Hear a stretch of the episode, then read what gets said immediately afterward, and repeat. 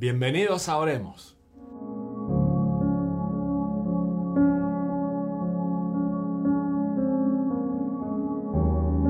Gracias hermanos por cada miércoles en la noche compartir este tiempo con nosotros. Para nosotros, pues es un gozo y un privilegio poder estar contigo, compartir la palabra del Señor y además seguir con este estudio que estamos viendo a través de los procesos no solo de la vida, sino el viaje que nos lleva la palabra desde Egipto a Sion. Para nosotros eh, lleva siendo tres semanas muy interesantes donde Dios pues, nos sacó del mundo, eh, pudimos cruzar el Mar Rojo y hoy eh, tenemos eh, ese desafío que nos lleva de la Pascua a Pentecostés. Pero claro, yo le pido al Señor que siempre que hablamos con simbología o siempre que tenemos ejemplos, que estos ejemplos cobren vida y que el Señor y el Espíritu Santo los revelen a nuestros corazones para que los podamos poner por obra. Así que vamos a orar. Padre, te damos gracias, Señor, que tu gracia y tu misericordia siempre han estado disponibles para nosotros, Señor. Te pido que abran nuestras mentes, que abran nuestro entendimiento. Y queremos darte toda la gloria, Señor, que no sea de nuestra bajeza o nuestra humanidad, sino que sea inspirado por tu Santo Espíritu. En el nombre de Jesús. Amén.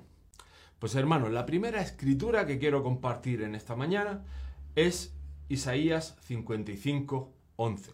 Y dice, Así será mi palabra que sale de mi boca no volverá a mí vacía, sino que hará lo que yo quiero, y será prosperada en aquello para que la envié. Y esto es algo que empieza el, profeta Isaías a definir exactamente que toda la palabra que sale de la boca de Dios tiene un propósito, no va a volver vacía y el Señor va a llevar a cabo todo lo que ha dicho que Él va a llevar a cabo. Para mí es un descanso, para mí es una seguridad y para mí es motivo de confianza, como compartíamos el domingo, cuando Jesús estaba en la barca, que podía dormir y podía estar tranquilo en medio de la tempestad, sabiendo que no iba a pasar absolutamente nada, simplemente porque conocía las palabras que habían salido de la boca de Dios. Ahora, Viendo el proceso de nuestro viaje, que es el tema que nos ataña, eh, yo creo que tenemos que darle una pensadita y meditar en qué ocurrió tras el Mar Rojo.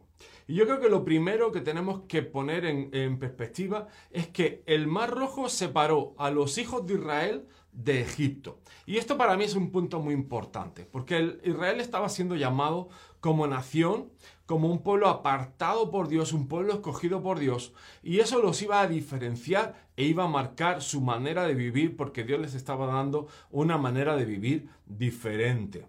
Y claro, Egipto también era llamada como la casa de servidumbre. Es un detalle también muy significativo que ellos estaban en el mundo o en Egipto eh, bajo una esclavitud o bajo un dominio de un gobierno que le pertenecía a Faraón.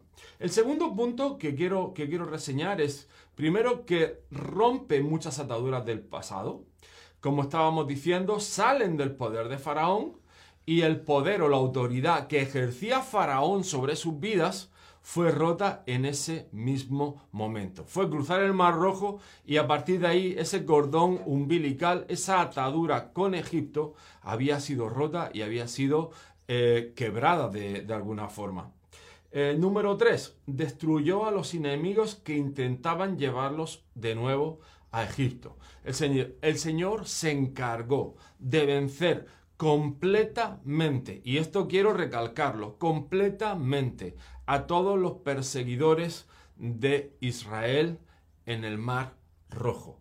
Y muchas veces vemos que en estos casos, cuando alguien recibe al Señor, obviamente se levanta toda una, una, amalgama y todo un dispositivo de parte de Satanás para que esa persona vuelva al, mundo y para que esa persona eh, deje los caminos del Señor.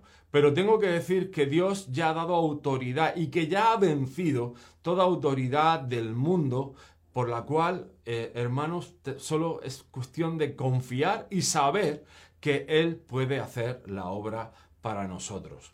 Número cuatro, estimuló la fe en el Señor y en el liderazgo. A ver, esto fue un gran espaldarazo para el ministerio de Moisés y para el ministerio de Aarón.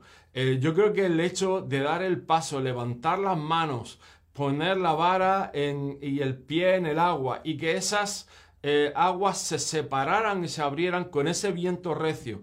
Y cómo Dios respaldó ese paso en fe de Moisés.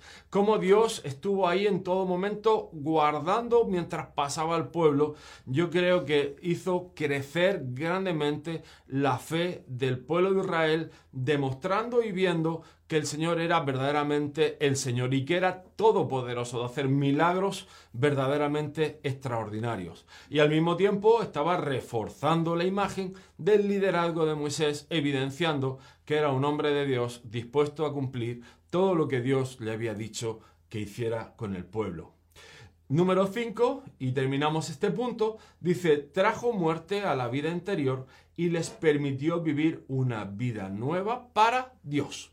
Es decir, partimos de la base de que habían sido llamados, Dios corta todo el vínculo y los prepara y los permite vivir una vida nueva con el Señor en la tierra prometida que el Señor los iba a llevar aquí delante.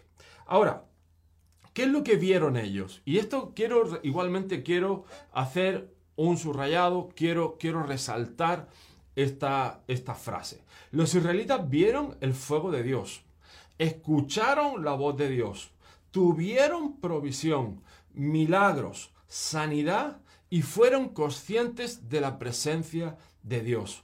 Y tú dirás, ¿y dónde pasó todo esto? Pues pasó en medio del desierto, pasó en medio del peregrinaje, pasó en medio del viaje que empezaron saliendo de Egipto. Vieron la multifaceta de todo el poder de Dios y cómo Dios iba a cuidarlos y cómo Dios iba a guardarlos.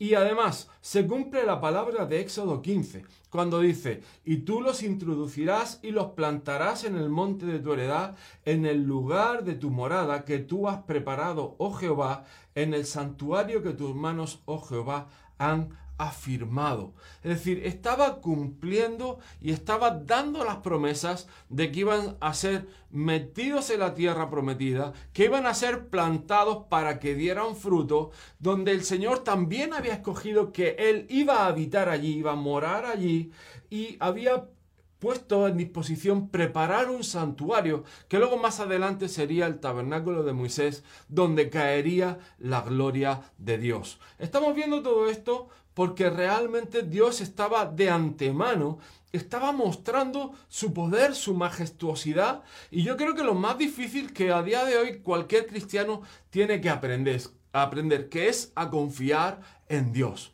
O dicho de otra forma, a poner su mirada en el Señor. Cuando tú pones tu mirada en el Señor, da igual que los agentes externos sean desiertos, sean sequedad, sea lluvia o sea granizo. Sé que estoy seguro, sé que estoy guardado, sé que Dios me ha llamado, sé que tengo un propósito eterno, sé que Dios tiene control de todo.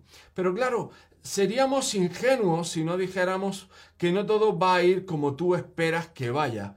Y hay una realidad y es la primera etapa de esa transición que estamos llamando de la Pascua a Pentecostés. Y es las aguas de Mara. Tengo que decirte, no todo fue como se esperaba. Pero hay para mí una lección maravillosa, poderosa en las aguas de Mara. Vayamos al versículo, Éxodo 15, 25. Y dice, y Moisés clamó a Jehová, y Jehová le mostró un árbol, y lo echó en las aguas, y las aguas se endulzaron. Allí les dio estatutos y ordenanzas, y allí los probó. Los israelitas venían del desierto, llevaban tres días de camino, llevaban pues los niños, el ganado, los ancianos, y en medio del desierto aunque estaba la nube, aunque estaba el fuego de noche, empezaron a tener sed. ¿Y qué cosas? La fuente que aparece de agua es una fuente de agua amarga. ¿Qué significa esto? Pues que sí, uno empieza a caminar con el Señor, uno empieza a vivir la vida cristiana y de pronto viene el primer fracaso, la primera prueba o la primera adversidad. Aquí estamos viendo que cada prueba que Israel pasó fue algo enviado por Dios. ¿Para qué? Para enseñarles estatutos y ordenanzas, para, para mostrarle el camino a seguir. Pero ¿qué es lo que usa? Jehová mostró un árbol y ese árbol fue echado en las aguas. ¿Qué tipifica? ¿Qué significa este, este árbol? Pues este árbol tipifica la cruz. Y significa que para obtener la victoria sobre la amargura debemos de ir a la cruz, entendiendo que no tenemos ningún derecho por nosotros mismos después de haber ido a la cruz.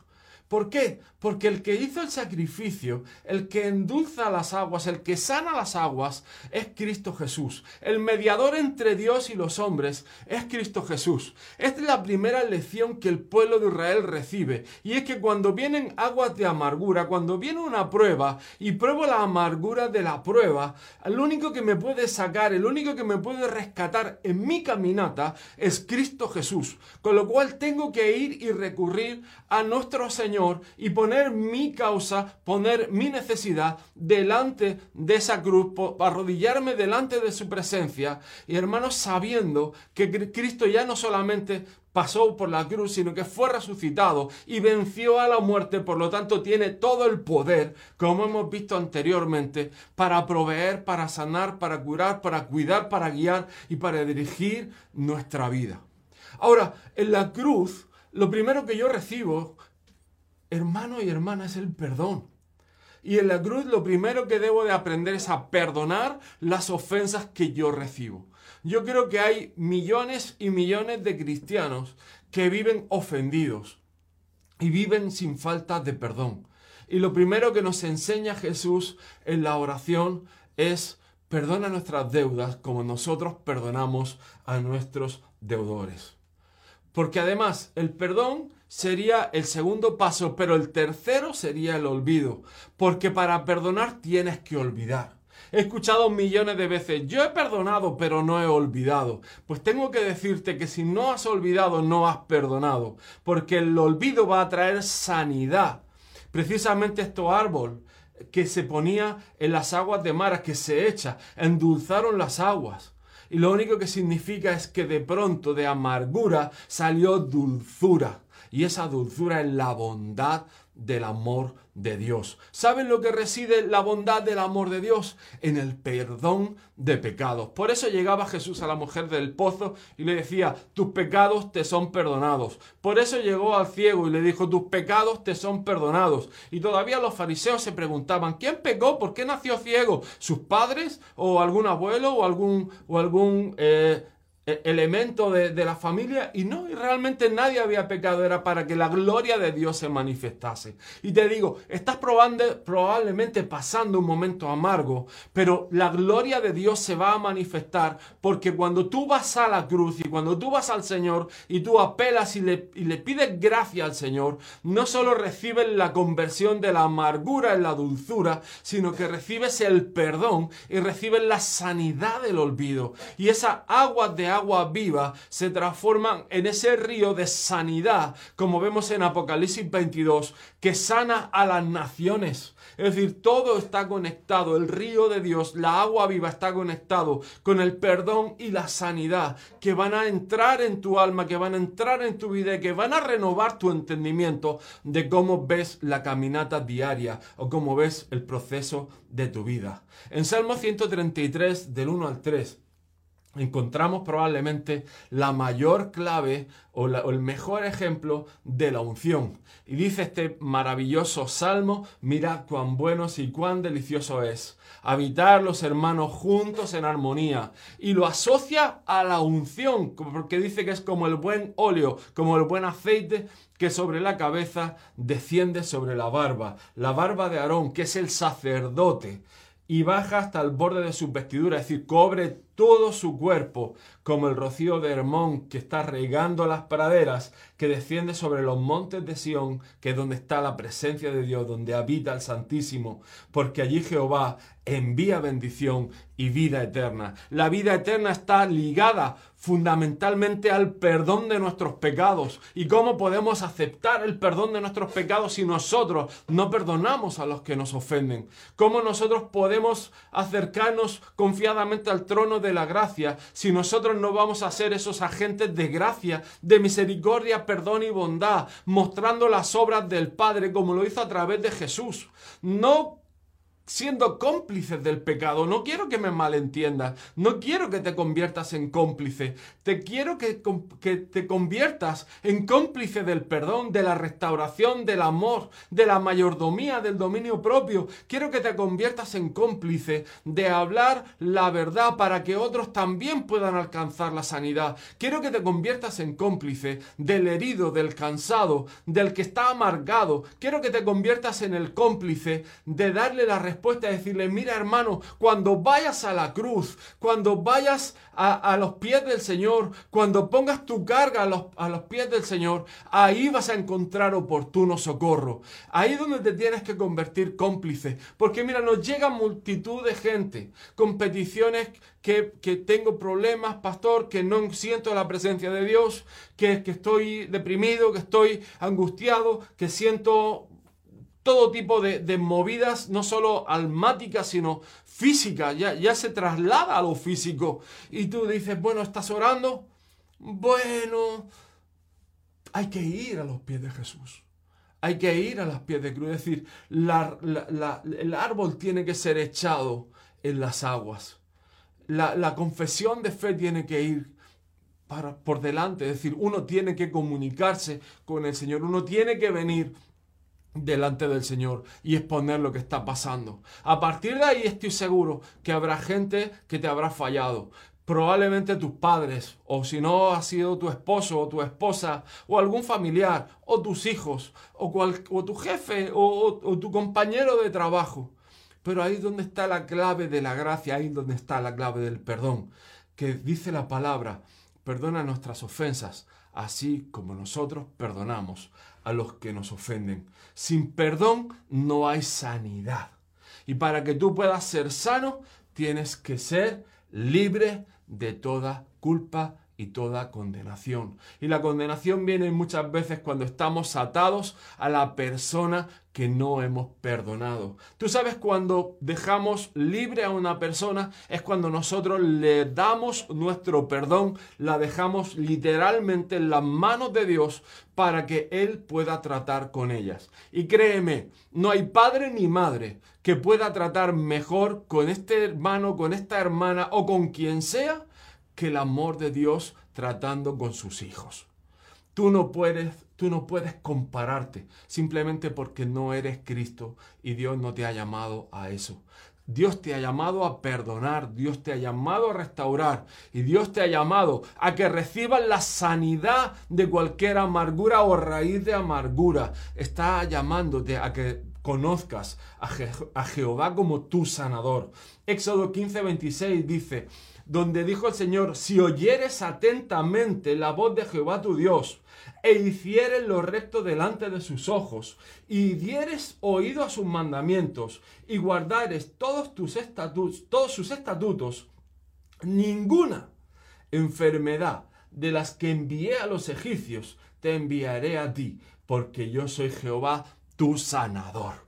Y eso, hermano, me pone los pelos de punta, me, emociona, me, me pone contento porque además venimos de salir de una pandemia y hemos visto cómo hemos sido preservados en medio de toda la pandemia. Hemos sido guardados. ¿Por qué? Porque nos hemos puesto también las pilas, porque Dios nos avisó y pudimos orar por la iglesia. Esto es un testimonio que tiene que ser conocido, porque nuestra iglesia Dios nos habló y habló a través de su liderazgo, habló a través de nuestros pastores y pudimos orar, pudimos cubrir a iglesia podemos cubrir a nuestros hijos, los cubrimos en la escuela y sabíamos que Dios iba a hacer el milagro de preservarnos y guardarnos sanos y ninguna pandemia y ninguna enfermedad pudo entrar a tocar a los hijos de Dios.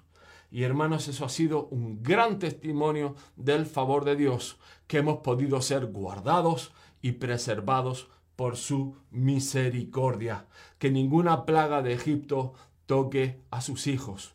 Pero hermanos, esto también es una llamada de atención. Y como hablábamos el domingo, que la rutina no nos entre que no nos entre la autocomplacencia, que no nos entre el conformismo, que no nos entre el volver a las raíces del pasado, que tenemos que avanzar, que tenemos que seguir hasta Sinaí. Mira, Sinaí significa que vamos a poder entrar a las promesas que Dios nos dio a través del Espíritu Santo, cuando Jesús dice, os voy a dejar a otro consolador como yo para que os guíe toda verdad. Y cuando yo no esté, Él os mostrará toda la verdad. Sin comunión, sin ese entendimiento, no vas a poder tener revelación de lo que Dios quiere hacer contigo y lo que Dios quiere hacer con tu vida. Pero hemos ido un poco adelante. Vamos a, vamos a regresar un poquito para atrás. Hablemos del maná. El maná era una regalo de parte de Dios de entre el camino de Elim al desierto de Sin. Cuando llegan a Elim, llegan a un oasis maravilloso con 70 palmeras que habla de la justicia y el gobierno perfecto de Dios y otra vez las aguas refrescantes del amor del Señor para que el pueblo pudiera disfrutar de ellas. De alguna forma el Señor lo que quería que entendiéramos es a tener contentamiento. Y contentamiento, como, como dice la escritura, si queremos pasar por el desierto para llegar hasta la tierra prometida y luego a Sión, debemos aprender a estar contentos con lo que Dios nos da.